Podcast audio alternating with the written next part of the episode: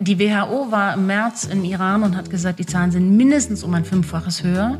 Jetzt hat ein Epidemiologe gesagt, die Zahlen wären um ein Zwanzigfaches höher. Das erschien dieses Interview in einer Zeitung. Die Zeitung wurde am nächsten Tag gesperrt. Der Chefredakteur ist im Gefängnis. So läuft Iran. Wir haben schon zu Ostern an Frau Merkel appelliert, zumindest die unbegleiteten Kinder und Jugendliche unter 14 Jahre nach Deutschland zu evakuieren.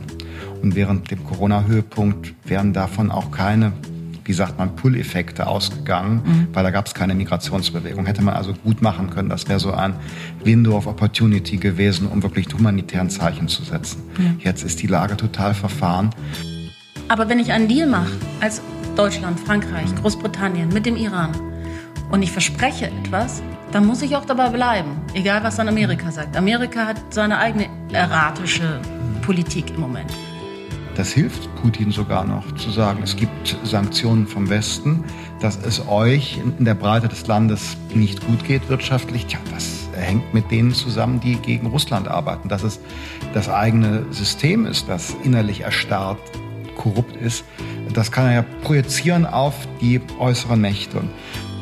Saudi-Arabien, China, Hongkong, Russland, Wandel durch Handel funktioniert irgendwie nicht, wenn man zweigleisig fährt. Wandel durch Handel darf vor allen Dingen nicht dazu führen, dass wir unsere eigenen Standards aufgeben. Die Idee von Wandel durch Handel ist ja, dass die anderen sich öffnen, liberaler werden, ja, dass die Zivilisation voranschreitet. Es genau. darf nur nicht dazu kommen, dass wir sagen, okay, die paar Hinrichtungen, wir brauchen doch jetzt ein bisschen Rohstoffe. Herzlich willkommen zu meinem Podcast, ein Thema zwei Farben hier aus dem Jakob Kaiser Haus in Berlin. Und ich habe mir heute zum zweiten Mal eine Journalistin in unseren Podcast eingeladen, Nathalie Amiri. Sie ist Expertin für internationale Politik, speziell Iran und hat auch über die Flüchtlingspolitik beispielsweise gearbeitet und ist dafür auch für Preise nominiert worden. Frau Amiri ist in München geboren Ihr Vater kam in den 1960er Jahren, glaube ich, mhm. schon aus Iran nach Deutschland, mhm. weshalb man auf Wikipedia findet, dass Sie eine deutsch-iranische Journalistin seien. Ja, hat mich auch gewundert. Ja, und das wollte ich mal als erstes fragen. Deutsch-iranische Journalistin, Sie sind ja eigentlich Münchnerin. Ja, vor allen Dingen, also das Deutsch-Iranisch bezieht sich ja dann auf die Journalistin. Verstehe ich auch nicht, warum mhm. es da steht. Ich habe selber nicht reingeschrieben. Ja, ich bin in München geboren ich bin in München aufgewachsen, ich habe in Bamberg dann studiert und ich definiere mich als Deutsche mit persischem Vater. Mhm. Und die iranische Seite hat aber schon was gemacht mit mir. Ich fühle manchmal persisch und denke deutsch. Also das ist nicht mhm. voneinander zu trennen in meiner Person. Ich bin schon auch ganz schön persisch in meinem Verhalten, vor allen Dingen, wenn es um Gäste geht und wenn ich für die koche und mhm. wie gefüllt der Tisch dann ist. Mhm. Und ich habe auch manchmal ein persisches Verhalten in Bezug auf Gäste einladen. Es gibt im Persischen den Begriff Toruf, das ist eine Höflichkeitsform und man sagt eigentlich etwas und meint es nicht so. Mhm. Und das weiß aber jeder Iraner, deswegen ist das ein eingespieltes Spiel. Das heißt, man lädt ein, meint es aber nicht so. Genau. Also und, ich lade sie ein und sage, kommen Sie doch heute Abend zum Essen. Und dann weiß und, ich in Wahrheit ist gar nicht ernst gemeint genau. und sage niemals sie ja. Sie sagen, vielen Dank, das aber man nee. aus Deutschland aber auch, ja. Naja, nee, nee, nee. In Deutschland ist es so, es war in meiner mhm. Studienzeit dann so, dann habe ich die Menschen eingeladen und habe gesagt, hey, kommt doch heute Abend zum Essen vorbei. Und die kamen immer. Mhm. Und ich hatte aber gar nichts im Kühlschrank, ich hatte auch keine Zeit, ich hatte auch keine Lust, eigentlich jeden Abend zu mhm. kochen. Aber das war so die persische. Ader und ich habe das auch nicht so richtig abgestellt. Ich lade immer noch ganz viele Leute Wo kam das her? Über Ihren Vater, die Erziehung in der Familie oder? Also ich bin mit einer deutschen Mutter aufgewachsen, die diese persische Kultur sehr, sehr geschätzt hat und sie sehr integriert hat in unser Leben. Also ich bin mit persischem Essen in München aufgewachsen. Ich habe nie Schweinebraten bekommen. Das lag nicht an der Religion, sondern an dem, dass meine Mutter gemerkt hat, dass persisches Essen auch insgesamt so besser zieht. Also mhm. es schmeckt einfach, mhm. du begeisterst mehr die mhm. Leute mit persischem Essen. Wir hatten sehr, sehr viele Gäste bei uns zu Hause aus dem Iran. Es war der Iran-Irak-Krieg als ich kurz nach der Revolution ist er ausgebrochen von 80 bis 88. Das heißt, sehr viele Menschen waren ständig bei uns im Haus in München und ich wuchs damit auf. Das spielt eine große Rolle in meinem Leben. Es hat mich immer wieder auch in den Iran gezogen. Also selbst als kleines Kind gab es dann die Kriegsbilder im Fernsehen vom Iran-Irak-Krieg. Das waren wirklich keine Bilder, die Kinder gerne sehen oder sich dann beflügelt fühlen zu dem, was ich dann sagte, weil ich sagte, ich gehe Koffer packen, ich gehe jetzt in den Iran. Mhm. Also mich hat es da immer hingezogen in diese Region. Ich wollte immer eine Kulturvermittlerin sein zwischen Europa, Nahost, Mittlerer Osten. Mhm. Mich fasziniert die Region und mich begeistern auch die Menschen mit ihrer Freundlichkeit und auch ihrer Klugheit. Das vergessen wir ja oft. Hier das ist ein hochgebildetes, hochqualifiziertes Land, ist ja. eine alte Hochkultur. Ja, ja. Mhm. Und das merkt man auch an ihrem Verhalten. War immer auch eine der Aufgaben, die ich mir vornahm, dass ich das transportiere, dass ich nicht das Klischee füttere, das wir hier im Westen haben über die Länder, sondern dass ich auch die andere Seite zeige, dass ich auch zeige, welche Kultur es in diesen Ländern gibt, wie klug und scharfsinnig und feinfühlig diese Menschen auch sind. Ich bin dort in den Provinzen im Iran unterwegs gewesen, da konnten mir einfache Bauern die amerikanischen Präsidenten aufzählen. Sie konnten mir ganz klar politische Zusammenhänge erklären. Sie wissen ganz genau Bescheid, um was es geht. Viele sagten mir, hätten wir nur nie das Öl gehabt, dann wären wir in Frieden gelassen worden. Also es gibt sehr viel andere Seiten über diese Länder zu erzählen und wir bekommen natürlich durch Flüchtlingswahn und Populisten häufig nur noch die eine Seite gezeigt, die negative. Wobei die Zuwanderer aus dem Iran nach der islamischen Revolution ja in der Regel in Deutschland sehr gut integriert waren ja. und sind. Ich erinnere mich an meine Kindheit, Hausarzt, das war ein Perser. Ja. Ich erinnere mich an meine Schulzeit, einer der ganz späten Flüchtlinge, ein guter Freund von mir, kam aus Persien. Und sagt übrigens auch immer, wie Sie Perser, will ich mal gleich noch fragen, ob mhm. Sie das Synonym verwenden, Iran und Persien, mhm. und wenn ja, wann Sie das eine, wann Sie das andere verwenden. Mhm. Es war übrigens faszinierend, der kam also aus Iran nach Deutschland und kam erstmal auf die Hauptschule, weil kein Deutsch, gleich im deutschen System, okay, förderbedürftig, eher keine Chance auf Abitur und so weiter.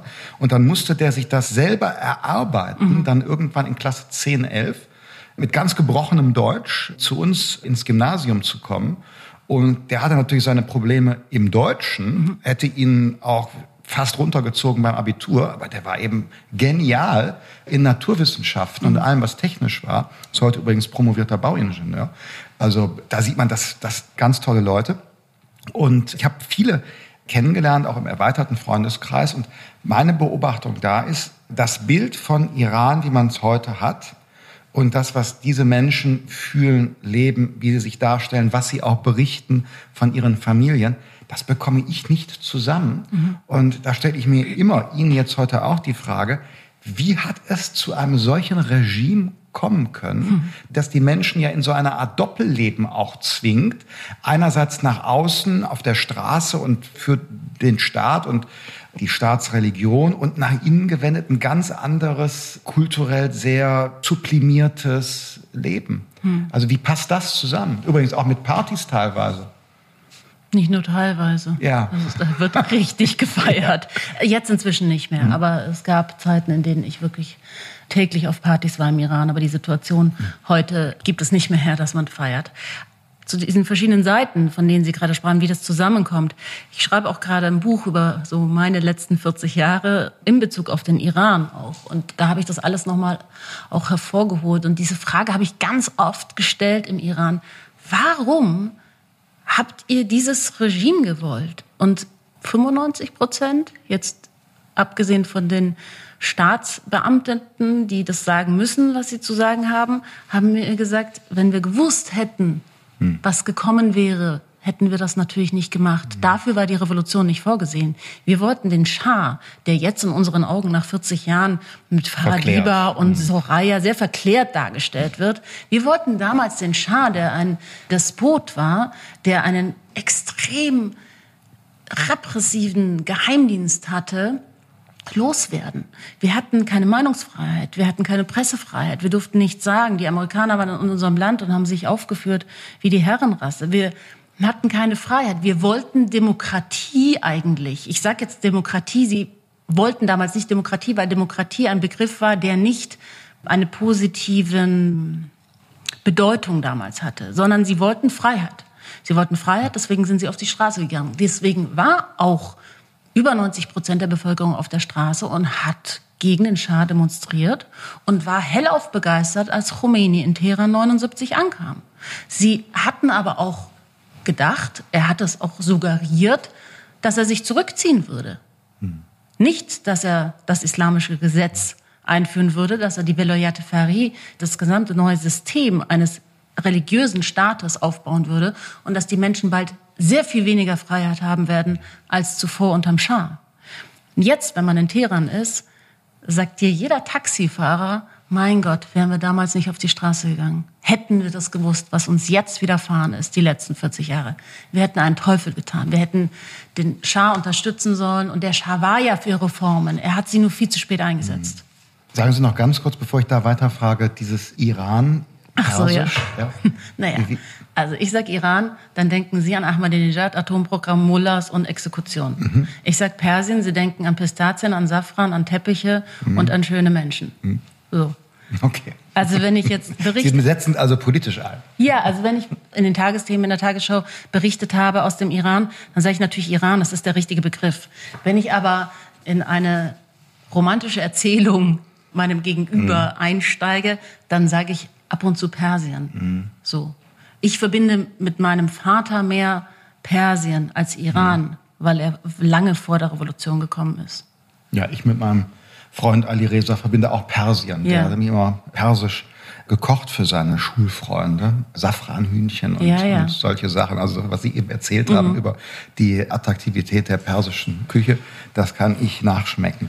Jetzt sind wir gerade bei den Taxifahrern gewesen, die einem sagen, hätten wir doch nicht und sozusagen diese Selbstfesselung. Jetzt ist der Iran von der Corona-Pandemie mit am stärksten betroffen. Mhm. Es gibt eine ganze Reihe von gebrochenen Reformzusagen der ja eigentlich moderaten Regierung. Wie wird es denn da weitergehen? Im kommenden Jahr wird gewählt.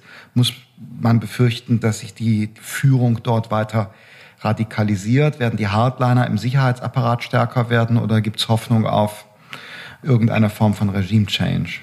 Also, das sind unglaublich viele Fragen auf einmal gewesen. Ich versuche das ja, jetzt. Ja, genau. Wir haben Zeit. Unglaublich. Also es ist enorm komplex. Wir haben einmal die Außenpolitik und einmal die Innenpolitik. In der Außenpolitik war sehr dominant natürlich das Atomabkommen 2015. Und Sie sagten ja, damit wurden sehr viele Reformen versprochen, den Menschen. Die Bevölkerung hat Präsident Rouhani gewählt, weil er ihnen Reformen versprochen hat. Wirtschaftsreformen, aber auch Reformen in Bezug auf ihre Freiheiten. Wirtschaftsreformen hatten sie gedacht, dass sie zuerst wirklich umsetzen können. Das sah auch danach aus. 2015 herrschte ja großer Jubel über den historischen Deal, historische diplomatische Glanzleistung, die erreicht wurde. Das gab eine kurze Aufbruchstimmung im Land, ein Jahr lang. Die Iraner strahlten plötzlich wieder. Sie hatten wieder einen ganz geraden Rücken. Sie waren sehr, sehr stolz. Stolz nicht im negativen Sinn, sondern stolz, wieder Teil der Welt sein zu dürfen. Sehr, sehr viele Exil-Iraner kamen zurück mit dem Know-how, das das Land brauchte. Sie hatten Start-ups gegründet. Es kamen sehr viele Memorandum of Understanding zustande. Das heißt, man hatte sehr viel Wirtschaftsversprechen auch aus dem Ausland bekommen. Das Land stellte ja auch 60 Milliarden Investitionen pro Jahr in Aussicht. Also es war ein offener Markt, seit langem kein so plötzlich sich öffnender Markt, auch für die Wirtschaft. Also sehr großes Interesse von außen, sehr viel Interesse von der Bevölkerung, vor allen Dingen auch eben, dass es zu einer Öffnung kommt. Tourismus, plötzlich lief alles wieder. Dann kam Trump an die Macht der ja schon zu seinen Wahlkampfzeiten gesagt hat, das ist der schlechteste Deal aller Zeiten, den zerreiße ich. Und das tat er ja dann auch. Also er ist 2018 sind die USA ausgestiegen aus dem Atomabkommen. Davor war im Grunde genommen auch schon alles blockiert. Es gab im Grunde genommen keinen Handel. Der Handel war ja der eigentliche Grund, der versprochene Handel und der Wirtschaftsaufschwung, warum Iran überhaupt sein Atomprogramm runtergefahren hat. Iran fährt sein Atomprogramm runter, war der Deal. Im Gegenzug bekommen sie Handel. Hat nicht funktioniert. Und Präsident Rouhani ist kein Reformpolitiker, sondern er gehört zum, sagten wir am Anfang von den Medien, gemäßigteren Lager. Ich würde das inzwischen nicht mehr so sagen. Mhm. Ich denke, dass Präsident Rouhani einfach zum inneren Circle der Islamischen Republik gehört. Er kommt aus dem Sicherheitsapparat, er war von Anfang an dabei. Und Präsident Rouhani steht aber trotzdem innerhalb des gesamten politischen Systems mit dem Rücken zur Wand, weil er hat sich auf den Deal eingelassen. Er wird von den Hardlinern kritisiert, die ihm sagen, du hast uns verkauft unterm Preis und du hast überhaupt den ganzen Iran verkauft und die Hardliner wollen keine Öffnung. Weil mit einer Öffnung, und jetzt komme ich hin zu der Frage, die Sie hatten mit Regime Change, mit einer Öffnung und einer Liberalisierung des Landes geht natürlich auch der Wunsch immer mehr hin zu einer Freiheit, Freiheit zu erreichen. Und das möchten die Hardliner nicht. Und Präsident Rouhani hat aber so wenig geliefert, dass die Menschen nicht mehr zur Wahl gegangen sind. Und jetzt haben wir ein extrem konservativ und ultrakonservativ besetztes Parlament. Es gibt eine ultrakonservativ besetzte Justiz. Der Justizchef ist bekannt dafür, dass er verantwortlich ist für Massenhinrichtungen 1988 an Oppositionellen. Man sieht es jetzt wieder. Da kommen wir sicher auch noch darauf zu sprechen, auf die Hinrichtungen im Iran. Das heißt, Justiz, Medien und Parlament sind ultrakonservativ besetzt. Und dann gibt's Rouhani und seinen Sarif, der lächelt. So die können auch nichts mehr machen. Die stehen mit dem Rücken zur Wand. Sie wollten den Iran aus der Isolation bringen. Das war das Versprechen, ist ihnen nicht gelungen. Und jetzt warten alle ab, was sich am 4. November in den USA ereignen wird. Das ist entscheidend. Das ist das Datum, auf das Iran und ich glaube auch Europa gewartet hat in Bezug aufs Atomabkommen. Also man wollte die Sache aussetzen. Ein Neustart genau. mit Herrn Biden genau. oder die Situation verfestigt genau. sich mit dem amtierenden Präsidenten. Aber wenn Biden an die Macht kommt, sagte er schon, er wird zurückkommen zum Atomabkommen. Das ist diese zwei Seiten, die es gibt. Trump ist ja kein guter Außenpolitiker und naja, was ich sonst über den denke, habe ich ja, ja schon öfter gesagt. Aber durch gibt es auch keine zwei Meinungen, glaube ich. Nein, aber ich, Zumindest vielleicht hier nicht. Ja, nicht hier. So. Aber was Trump geschafft hat, ist, den Iran so sehr zu schwächen durch diese Sanktionen. Und zwar die Politik des maximalen Drucks hat er angekündigt und das hat er durchgezogen. Das heißt, Iran war noch nie so geschwächt. Iran war finanziell noch nie in so einer desolaten Situation. Ich gehe davon aus, dass das Land pleite ist und dass sie sich nur noch die Banken gegenseitig Geld leihen, um irgendwie über die Runden zu kommen. Es gibt kaum noch Devisen. Wenn man sich anschaut, wenn die Regierung sagt, hier und dort gibt es Devisen, dann gibt es einen Run auf diese Banken und man kriegt nur 2000 Dollar pro Reisender überhaupt ausgezahlt. Mehr kriegt man überhaupt nicht. Aber dann gibt es einen Run darauf, als würdest du um dein Leben kämpfen. Also mhm. es ist alles knapp in diesem Land. Medikamente das heißt, das tägliche sowieso. Leben ist für die Menschen zur Hölle geworden. Also ich habe nach der Hinrichtung von Navid Afkari am Samstag in Teheran angerufen und habe gefragt, sag mal, ich möchte jetzt keine Namen nennen, was denkst du denn darüber? Und dann sagte mir die Person am Telefon, weißt du, ich war heute den ganzen Tag unterwegs, um für meine Mutter Insulin zu kaufen. Ich habe es nicht mhm. bekommen. Ich wusste nicht, ob ich mich auf diesen ganzen Wegen in der Stadt mit Corona anstecke, weil es gibt keine richtigen Maßnahmen von der Regierung, weil die Regierung zu sehr Angst hat, Maßnahmen durchzusetzen oder einen Lockdown oder whatever, weil man Angst hat, dass die Bevölkerung, die sowieso schon am Anschlag ist, mhm. dann noch mehr explodiert. Viele Tagelöhner könnten dann nichts mehr verdienen. Und weißt du, diese Hinrichtung, wir spüren schon gar nichts mehr. Wir sind taub geworden. Es ist einfach wie noch was on top. Es war ein Sportler. Ja der von seiner Meinungsfreiheit Gebrauch gemacht hat und dann hingerichtet wurde. Genau, der war 2018 auf der Straße demonstrieren. Die Demonstrationen gegen das Regime nehmen ja wirklich zu. Er war demonstrieren und wurde verhaftet mit seinen zwei Brüdern und dann gab es eine riesen Solidaritätswelle, auch international. Man hat auch gemerkt, dass man über die sozialen Medien viel Druck ausüben kann. Das ist gelungen bei drei Demonstranten, die auch hingerichtet werden sollten vor ein paar Wochen. Da wurde die Hinrichtung mhm. verschoben und ich glaube, jeder, der Teil dieser Solidaritätsbekundung war und das auf dem Schirm hatte, ist davon ausgegangen, dass auch seine Hinrichtung verschoben wird. Und dann kam plötzlich die Meldung, am Morgen er ist hingerichtet worden. Während gleichzeitig seine Familie zur Familie des Opfers gegangen ist, also des Getöteten gegangen ist. Und im islamischen Recht gibt es ein Prinzip Auge um Auge, Zahn um Zahn. Das heißt, wenn die Familie des Getöteten den Täter begnadigt, dann ist er freigesprochen. Und die Familie war auf dem Weg zu dieser anderen Familie. Das ist die erste Sache. Die zweite Sache ist, es gab eine Voice Message, eine Nachricht aus dem Gefängnis heraus von Navid Afkori selber, der gesagt hat, mein Geständnis ist nur durch Folter zustande gekommen. Ich habe diesen Menschen nicht umgebracht. Hm. Und diese Kombination, hm. also dann trotzdem so dreist zu sein hm. und jemanden hinzurichten, in dieser Eile, deutet nur darauf hin, wie eng es für das Regime geworden ist. Das ist in Wahrheit ein Zeichen von Schwäche. Ja. Ein enormes Zeichen von Schwäche und sie wollten einschüchtern. Ja.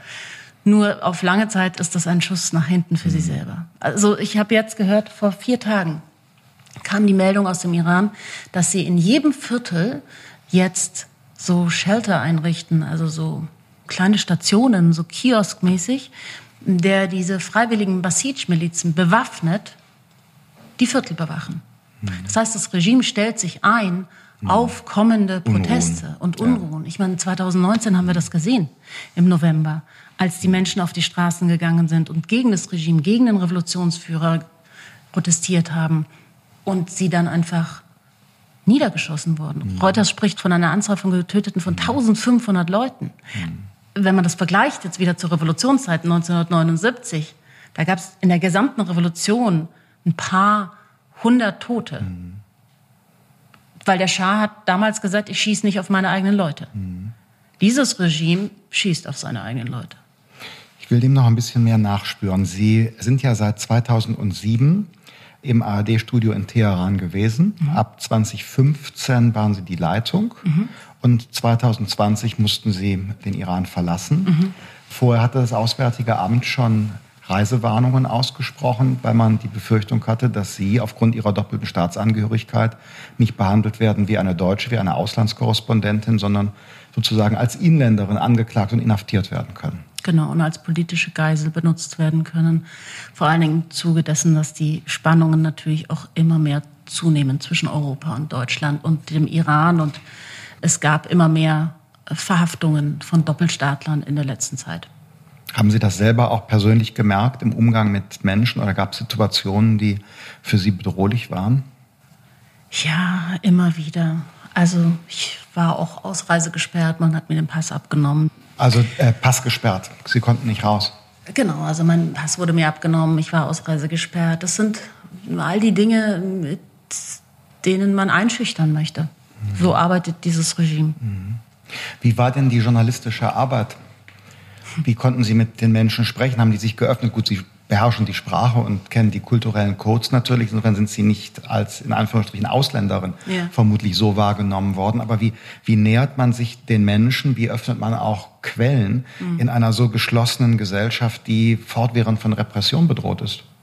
Es gibt auch so ein Lied von Frank Sinatra, When You Can Do It in New York, you can, mm. no, irgendwas. Do it everywhere. Mm. You do it everywhere. Ja. Also ich sage immer, wenn ich es im Iran geschafft habe, dann kann ich es echt überall schaffen, weil im Iran die Berichterstattung, finde ich, also ich bin in vielen Ländern gewesen, in der die Berichterstattung und die Pressefreiheit eingeschränkt ist, aber dort ist es wirklich, das kann man sich gar nicht vorstellen, weil Sie von Quellen sprechen. Es gibt keine Quellen. Wir bekommen keine Quellen. Hier haben wir als Journalist gibt es ja ein Auskunftsrecht, das wir bekommen. Ja? Wir dürften in Quellen einsehen. Ich liebe es hier. Ich würde am liebsten... Informationsfreiheitsgesetz. Es ist wunderbar. Es ist wirklich... Und ich glaube, ich müsste hier so eine Werbetour durch Deutschland machen, damit uns das alles nochmal bewusst wird, hm. was wir hier haben hm. an Freiheit an Rechten im Vergleich zu diesem Land. Dort werden dir nur Steine in den Weg gelegt. Du kriegst keine Quellen, du kriegst keine Angaben, man antwortet nicht auf E-Mails, man antwortet nicht auf Anrufe. Es wird nur verzögert, verhindert, verheimlicht. Es gibt keine Zahlen, es gibt keine Fakten, nur Desinformation. Und das ist ja der offizielle Weg. Ja, aber und der inoffizielle ne? Weg ist über Menschen. Aber wenn die Menschen, die sprechen, also Sie haben es ja angesprochen, ich habe seit 2007 im Iran gearbeitet bis 2011 und dann bin ich 2015 wieder zurückgekommen. 2007 und 2008 war die Situation noch ganz anders. Hm. Da gab es noch eine Opposition, die noch etwas gesagt hat. Keine nur gespielte Opposition. Ich sage nicht Reformer, weil Reformer ist sehr gewagt zu sagen in Bezug auf den Iran. Aber es gab noch eine Opposition, es gab noch einen Disput, es gab noch eine Auseinandersetzung. Da ist auch viel rausgekommen über die Wahrheit. Allein schon in solchen mhm. Diskussionen. Es gab eine Presse, die immer noch geschrieben hat. Ich habe selber als Studentin einer Zeitung Astra also Dogona ein Praktikum gemacht. Da gab es wunderbare Journalisten, blitzgescheit, klug, die kritisiert haben. Es gab Menschenrechtsorganisationen, es gab Frauenrechtsorganisationen, es gab NGOs. 2009 Ahmadinejad, Wiederwahl, grüne Bewegung, wurde niedergeschlagen. Millionen waren auf der Straße. Das war dem Regime zu viel. Und sie haben wie noch nie alles in den Boden gestampft. Sie haben alle Menschen in das Gefängnis gebracht, die sich ihnen entgegengestellt haben. Der Rest ist emigriert und es gab niemanden mehr. Und wenn niemand mehr da ist, bist du als eine der sehr wenigen Berichterstatterinnen angewiesen, naja, also du hast ja niemanden mehr, mit dem du dich unterhalten kannst. Dir kann ja niemanden mehr aus dem Inner Circle erzählen, was dann los ist. Ja. Dir traut auch niemand mehr. Und wir sind ja sowieso ausländische westliche Journalisten Feinde des Systems. Man spricht nicht mal im Hintergrundgespräch als Politiker mit uns. Das gibt's nicht. Weil ich zum Feind gezählt werde. Genauso als Journalist wirst du als Feind gezählt, wenn du auf der Straße bist. Mhm. Ich arbeite auch sehr oft in der Türkei.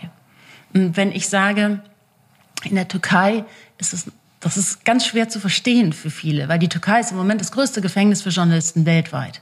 Trotzdem sage ich, im Vergleich zu Iran ist es wirklich easy, in der Türkei zu arbeiten. Mhm.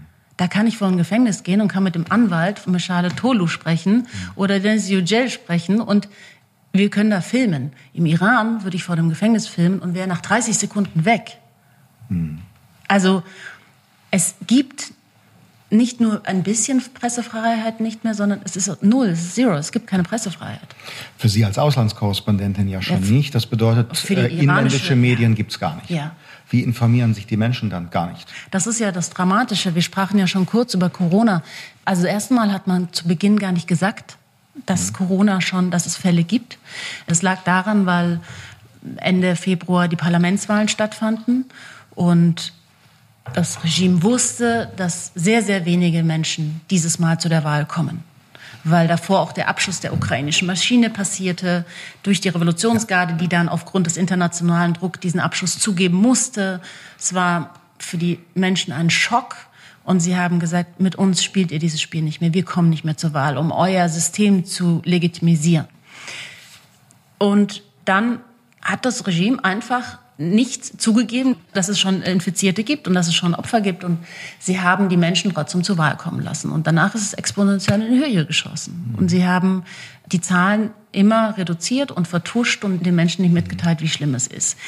Die WHO war im März im Iran und hat gesagt, die Zahlen sind mindestens um ein Fünffaches höher.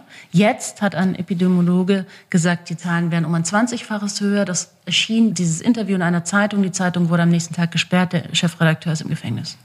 So läuft Iran. Und wie informieren die Menschen sich? Mund zu Mund? Über Social Media? Social Media. Social Media ist ein richtig großes Machtinstrument für die Bevölkerung im Iran. 70 Prozent der Bevölkerung sind auf sozialen Medien. Es gibt allein 40 Millionen, die auf Telegram sind.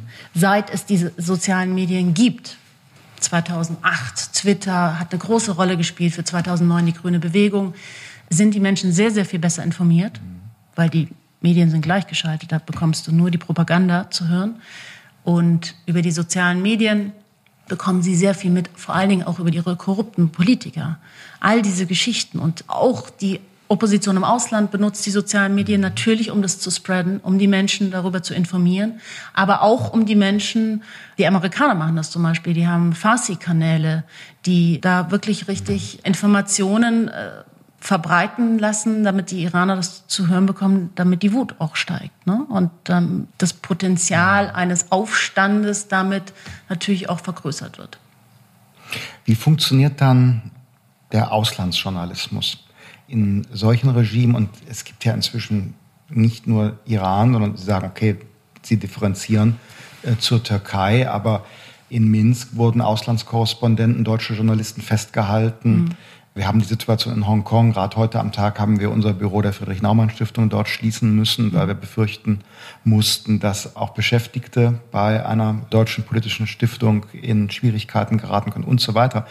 Wie kann dann Auslandsjournalismus, Sie sind ja führende Auslandsjournalistin für die ARD, wie kann das zukünftig funktionieren? Geht das nur noch von außen, dass man von außen drauf schaut oder ich bin da sehr dagegen, dass man von außen drauf schaut. Deswegen habe ich auch Iran dann abgegeben. Das konnte ich zwei Monate lang machen, aber das ist dann nicht mehr authentisch. Wir müssen vor Ort sein. Das finde ich auch ist eins unserer größten Vorteile, die wir in der ARD haben, dass wir in sehr vielen Ländern Auslandskorrespondenten vor Ort haben. Also wenn es immer diese Diskussion gibt über die Gebühren und warum und wir sind überhaupt zu teuer und überhaupt müsste man die ARD oder die öffentlich-rechtlichen abschaffen.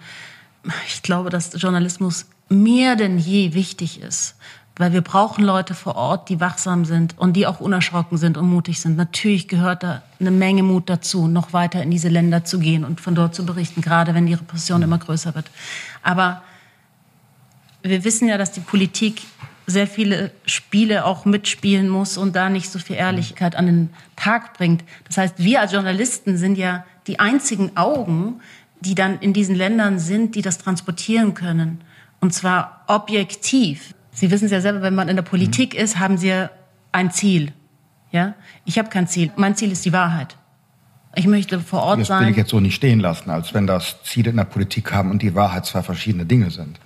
Ich weiß aber, was Ihr Sie meinen. Ziel kann ja mit einer Intention der Wahrheit in Verbindung stehen. Aber meine Aufgabe ist, die Wahrheit zu transportieren, die mhm. Realität zu transportieren. Mhm. Und das kann ich nur, wenn ich vor Ort bin, weil sonst sehr viel an vorgefertigter Meinung, Klischee mit Manipulation und gerade die sozialen Medien manipulieren uns ja auch. Und da gibt's ja Maschinerien aus dem Ausland von Populisten. wissen wir selber, wie wir da manipuliert in die eine oder andere Richtung werden können.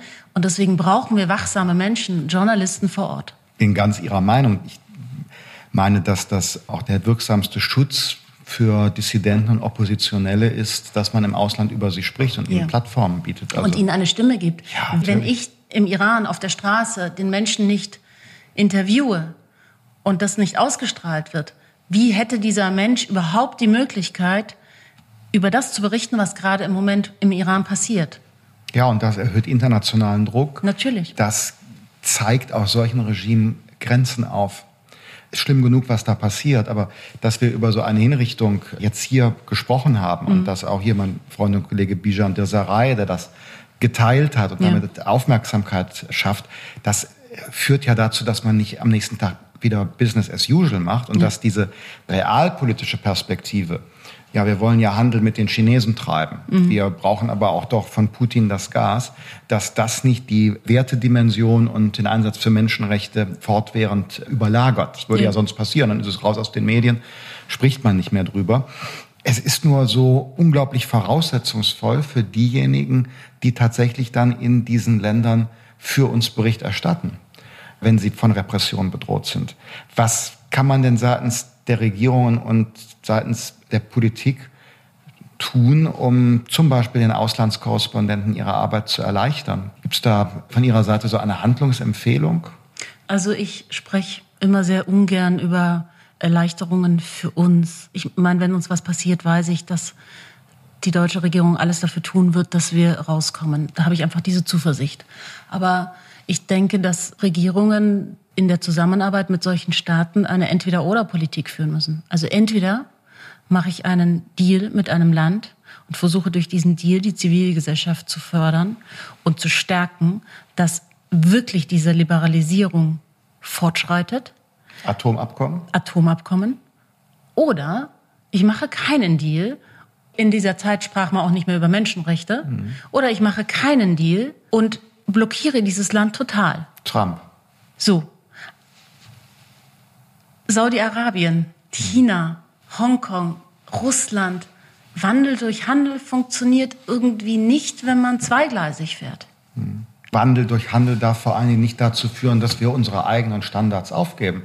Die Idee von Wandel durch Handel ist ja, dass die anderen sich öffnen, liberaler werden, ja, dass die Zivilisation voranschreitet. Es genau. darf nur nicht dazu kommen, dass wir sagen, okay, die paar Hinrichtungen, wir brauchen doch jetzt ein bisschen Rohstoffe.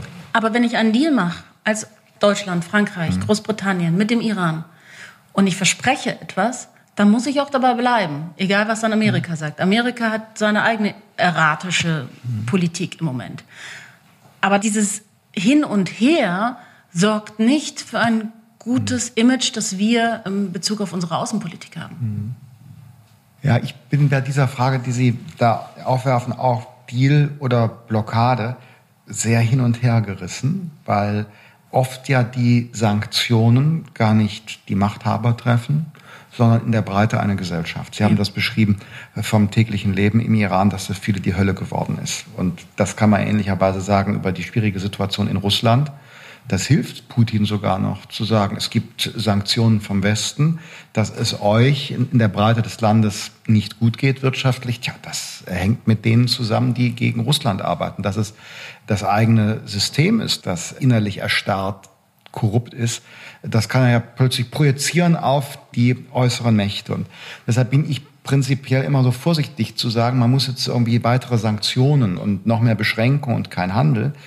Nein, aber wenn man nicht. einen Deal abschließt, auf den vor allen Dingen die Zivilgesellschaft hofft, muss man diesen Deal ausführen. Bin ich ganz bei. Weil es gab ja keine, es, ich meine, ich verteidige nicht gern dieses Regime, aber in Bezug, wenn wir jetzt nur rein juristisch auf diese Vereinbarung schauen, mhm. dann gab es keine Verletzungen von Seiten der Iraner. Mhm. Nein, das habe ich verstanden. Ich wollte auf einen Aspekt hinaus, bei dem mich Ihre Meinung interessiert. Es gibt ja eben das Sanktionsregime gegen ein ganzes Land. Mhm. Und es gibt den Magnitsky Act, also personenbezogene Sanktionen gegenüber denjenigen, die verantwortlich sind für Menschenrechtsverletzungen. Mhm. Davon glaube ich, im Fall Russland würde eine große Wirkung ausgehen, weil die Leute, die Russland ausplündern, um das erbeutete Geld im Westen auszugeben und Willen an der Côte d'Azur zu kaufen, die erwische ich ja nicht durch Sanktionen im Bereich der Landwirtschaft, Nein. sondern nur durch das Einfrieren von Auslandsvermögen, Reisebeschränkungen, keinen Immobilienkauf in Frankreich oder Deutschland möglich. Wie stehen Sie dazu? Und jetzt speziell auf den Iran bezogen, da vermute ich, wäre die Wirkung eher begrenzt einer solchen personenbezogenen Sanktion, weil die international nicht so mobil sind, oder täusche ich? Die mich sind da? international enorm mobil. Also das würde auch helfen. Und zwar die gesamten Familien. Sie wissen gar nicht, wie viele Milliarden außerhalb des Landes gebracht wurden und welche Straßenzüge die Revolutionsgarde sich in Vancouver aufgebaut hat und übrigens auch in Deutschland, wo die hier überall Immobilien gebaut haben. Mit dem Geld, das sie in ihren korrupten Machenschaften in die Tasche gesteckt haben. Also Magnitsky Act würde da auch helfen. Natürlich.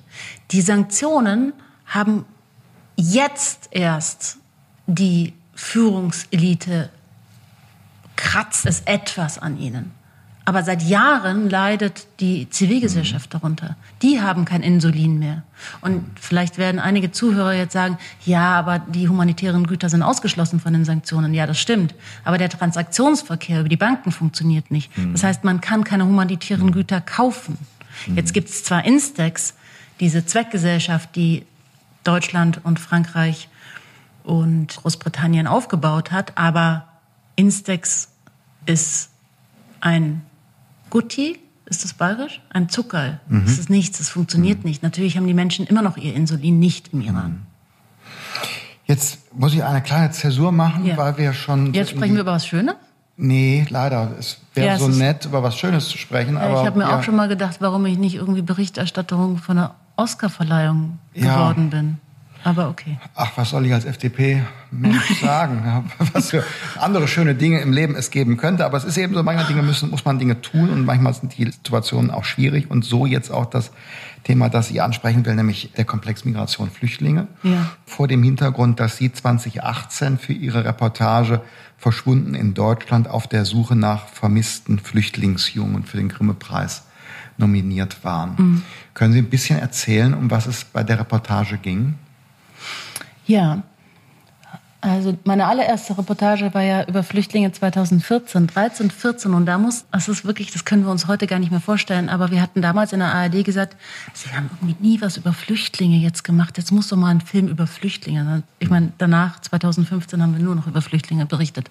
Und da habe ich den Weg mit einer Kollegin, sind wir nachgefahren, da sind wir von Eritrea, die gesamte Strecke eines Flüchtlings mhm. haben wir nacherzählt und wie schwer diese Reise war. Das heißt, ich weiß, was die Menschen durchmachen, wenn sie hier landen. Und ich bin als Journalist dort gewesen und ich war in Hotels. Ich war weder in einem Lager, in dem ich gefoltert oder vergewaltigt wurde, noch wurde ich verkauft, noch musste ich mich verstecken, noch habe ich an Hunger gelitten.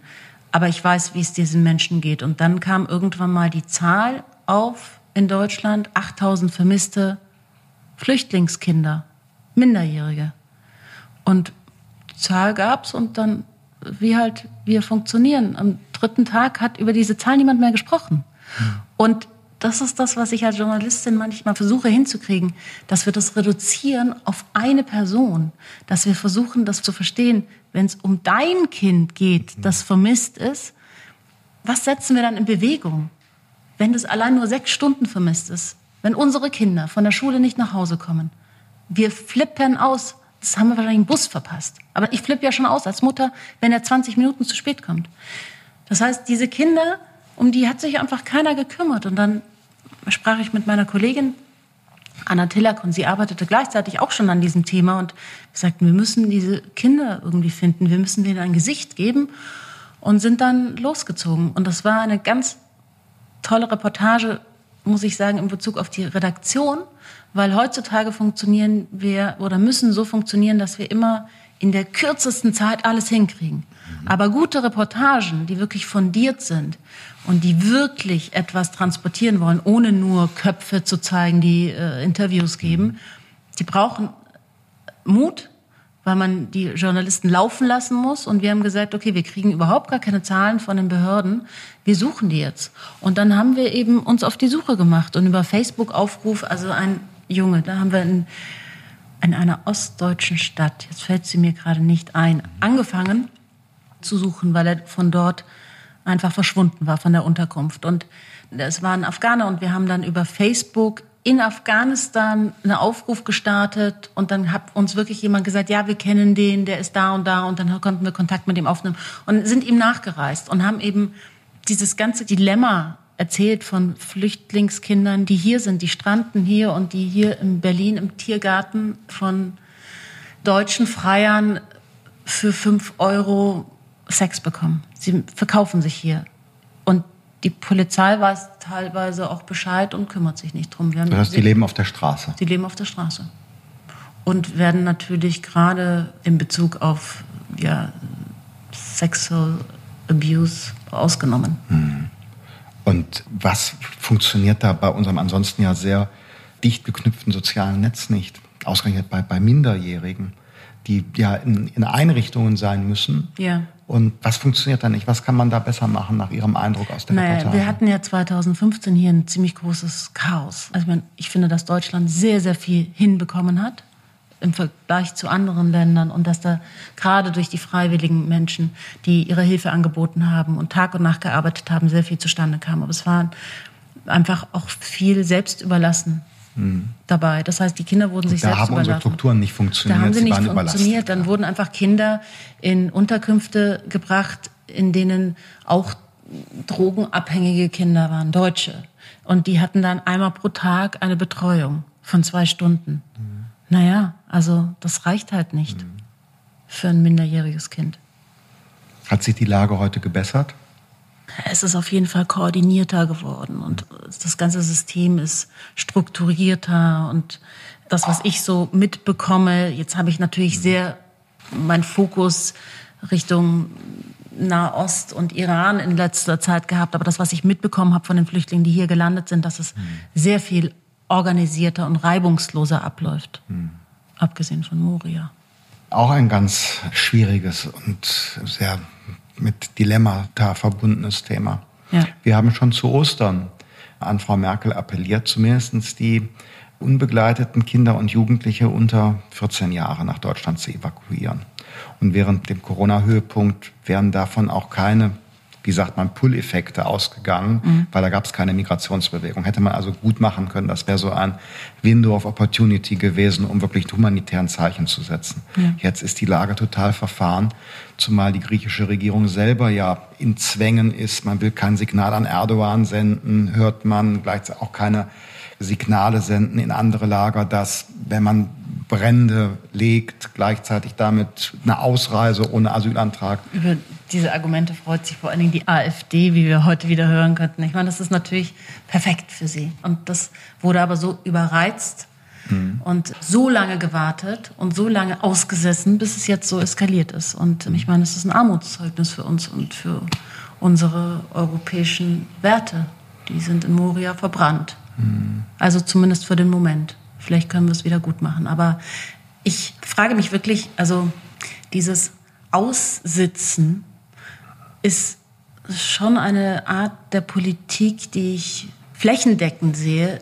Ich verstehe nicht, wo sind die klugen Leute? Also wieso gibt es nicht neue Ideen? Also es braucht dazu Mut, ja, umzudenken. Aber ich meine, es gibt so viele Thinktanks, es gibt so viele Politikwissenschaftler, es gibt so viele kluge Köpfe. Wieso denkt man nicht mal ganz neu?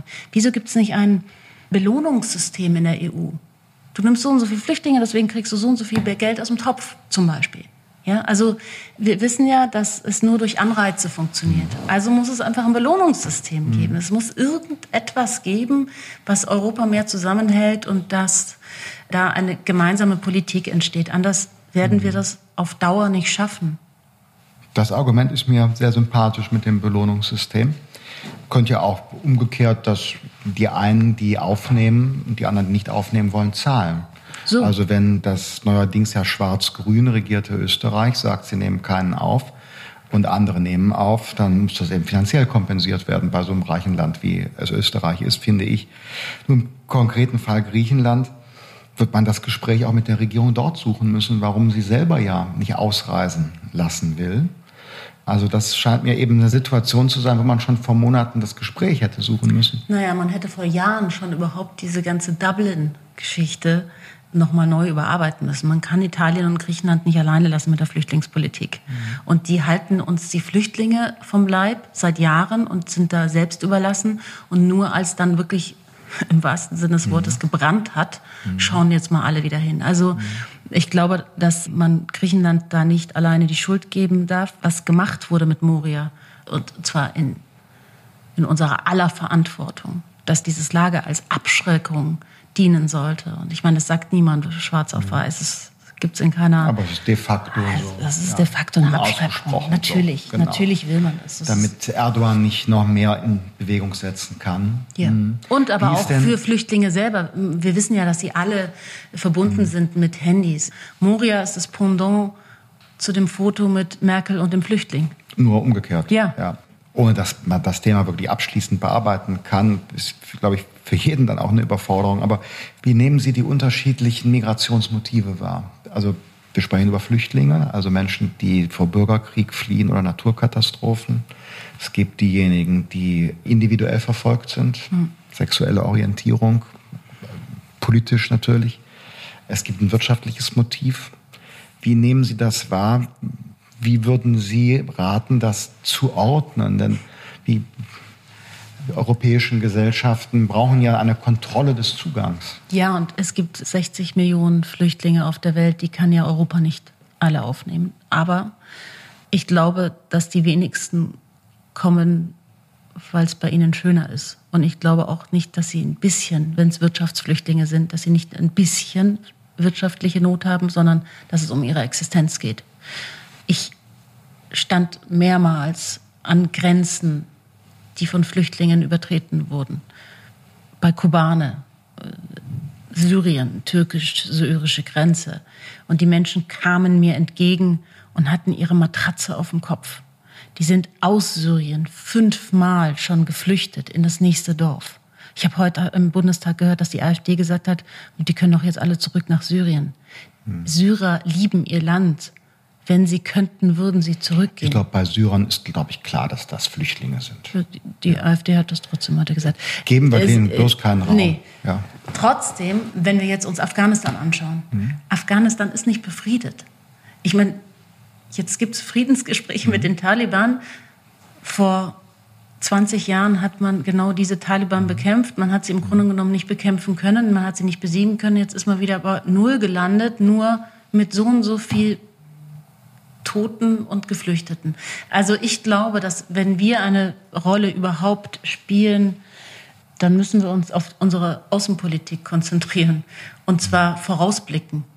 Nicht immer hinterher dann schreien und eine Lösung finden, sondern ich denke, dass es so viel außenpolitische Fehler gibt. Die haben schon 1953 angefangen, als die CIA zusammen mit dem MI6 Mossadegh, den einzigen demokratischen Premierminister im Iran, geputscht hat. Warum? Weil sie jemanden einsetzen wollten, damit sie besser an Öl und Co. kommen. Irak 2003, Massenvernichtungswaffen, gab es nicht. Alle haben mitgemacht. Es wurde immer außenpolitisch eine Hauruck-Aktion durchgezogen und Jahre später hat es uns selber getroffen. Mhm. Und wenn man etwas intelligenter in die Zukunft blickt, was passiert, wenn, also den übernächsten Schritt andenkt, könnte man vielleicht viel in der Zukunft verhindern. Da stimme ich Ihnen zu und will nur der Vollständigkeit halber sagen, dass natürlich andere auch Migrationsströme inzwischen als politisches Druckmittel nutzen. Ich denke etwa Erdogan. Putin, Natürlich. Andere. Ja. Und mit dem Blick nach vorn. Es ist die sagen, neue Waffe geworden. Ja, ja, mit dem, wenn Sie sagen Außenpolitik, würde ich es ein bisschen weiten wollen. Wir sagen Außenpolitik nur im klassischen Sinne Heiko Maas Auswärtiges Amt, sondern in einem umfassenden Sinne. Also auch mit einbeziehen die Handelspolitik, mit einbeziehen die wirtschaftliche Zusammenarbeit, um Menschen auch eine wirtschaftliche Entwicklungsperspektive Natürlich. zu öffnen, da wo sie leben. Wenn, Wenn wir unsere europäischen Märkte zumachen, ja. wie soll denn dann irgendwo äh, ein zartes Pflänzchen wirtschaftlicher Entwicklung entstehen, wenn wir sagen, wir liefern euch zu günstigsten Preisen Geflügel, damit eure örtliche Agrarstruktur kaputt ist, weil so günstig wie Europa werdet ihr nie sein mit unserer hochtechnisierten Landwirtschaft und im Übrigen nehmen wir euch andere Produkte auch nicht ab. Tja, dann darf man sich nicht wundern. Nein, es muss mit einbezogen werden, integriert werden und dort aufgebaut werden, die Wirtschaft. Mhm. Also wie ich zu Beginn sagte, die Menschen wollen in den meisten Fällen ihr Land nicht verlassen. Warum sind so viele Syrer zum Beispiel in der Türkei noch? Die wollen wieder zurück. Natürlich will jeder zurück in seine Heimat. Nicht jeder, aber die Mehrheit. Und wie froh wären sie, wenn sie dort ihr Geld verdienen könnten? Dort mit in ihrer eigenen Sprache sich unterhalten können und dort wieder zurück zu ihrer Familie können. Das heißt, man muss vor Ort aufbauen. Und wenn Sie sich jetzt die ganzen Aufstände vor Corona in der gesamten Region, in der arabischen Region, Libanon, Irak, Syrien, all diese Aufstände, die es gab, hatten ja bestimmte Faktoren, die dazu geführt haben. Und es sind fehlende Wirtschaftsreformen. Mhm. Das ist ein enormes Wachstum, eine enorm junge Bevölkerung, mhm. die etwas will. Es ist Korruption. Und dann wissen sie aber über die Korruption inzwischen Bescheid über ihre Handys. Das heißt, diese ganzen Faktoren führen dazu, dass sie nicht unbedingt Demokratisierungsbewegungen sich nennen, sondern dass sie einfach mehr Gerechtigkeit wollen. Sie wollen auch schön leben.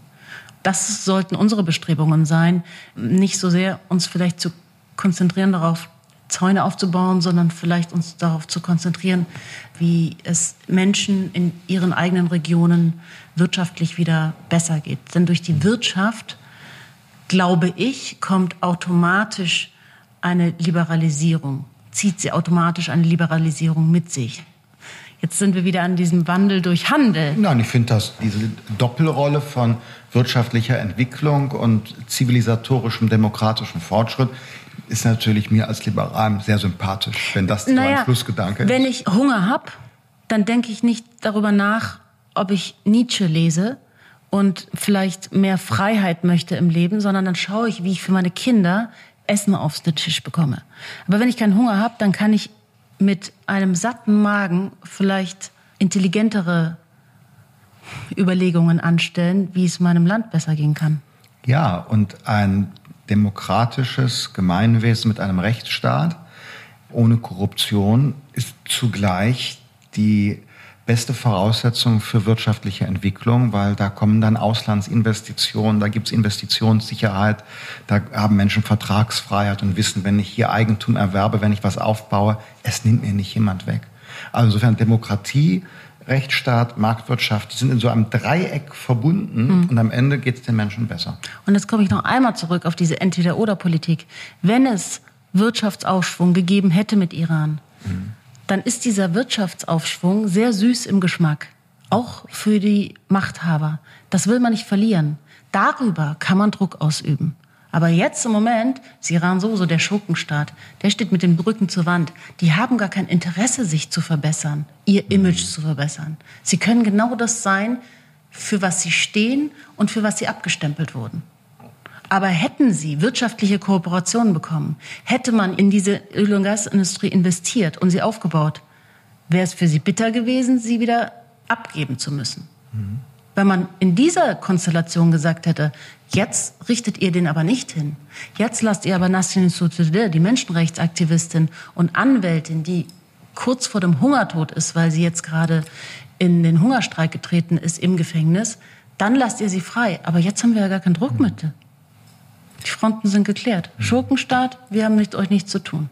Der Gamechanger könnten die USA sein. Und deshalb kann ich Sie aus dem Gespräch natürlich nicht entlassen, ohne nach einem Tipp zu fragen, wer es wird. Haben Sie schon einen Tipp abgegeben? Ich gebe Ihnen jetzt gerne ab, wenn Sie wollen. Sie machen den Anfang. Ich glaube, es wird beiden, aber nicht ohne Probleme. Ja, das würde ich genauso sagen. Es oh, das wird, ist aber schön, dass ja, man einem Politiker wird, recht Es wird beiden, aber nicht ohne Probleme, weil der Trump wird rechtlich alles und so weiter. Und, da, ja. und das bereitet er seit Monaten vor. Ja, das glaube ich. Aber ich glaube am Ende doch beiden, weil in den Swing States die Leute, die Mitte-Wähler, können am Ende nicht darüber hinwegsehen, was mit der Wirtschaft los ist, Corona und welchen Irrsinn der amerikanische Präsident veranstaltet. Ja, vielleicht war das das einzig Positive an, an Corona. Corona. Bleiben Sie gesund. Vielen Dank, dass Sie da waren. Danke für die Einladung. Vielen Dank fürs Zuhören. Ich hoffe, es hat euch gefallen. Wer Anregungen für Gäste hat oder Feedback geben will, der schreibt mir am besten einfach eine Mail oder eine private Nachricht in den sozialen Medien. Diesen Podcast kann man abonnieren bei iTunes, Spotify, Deezer und überall, wo es Podcasts gibt. Auf Wiederhören.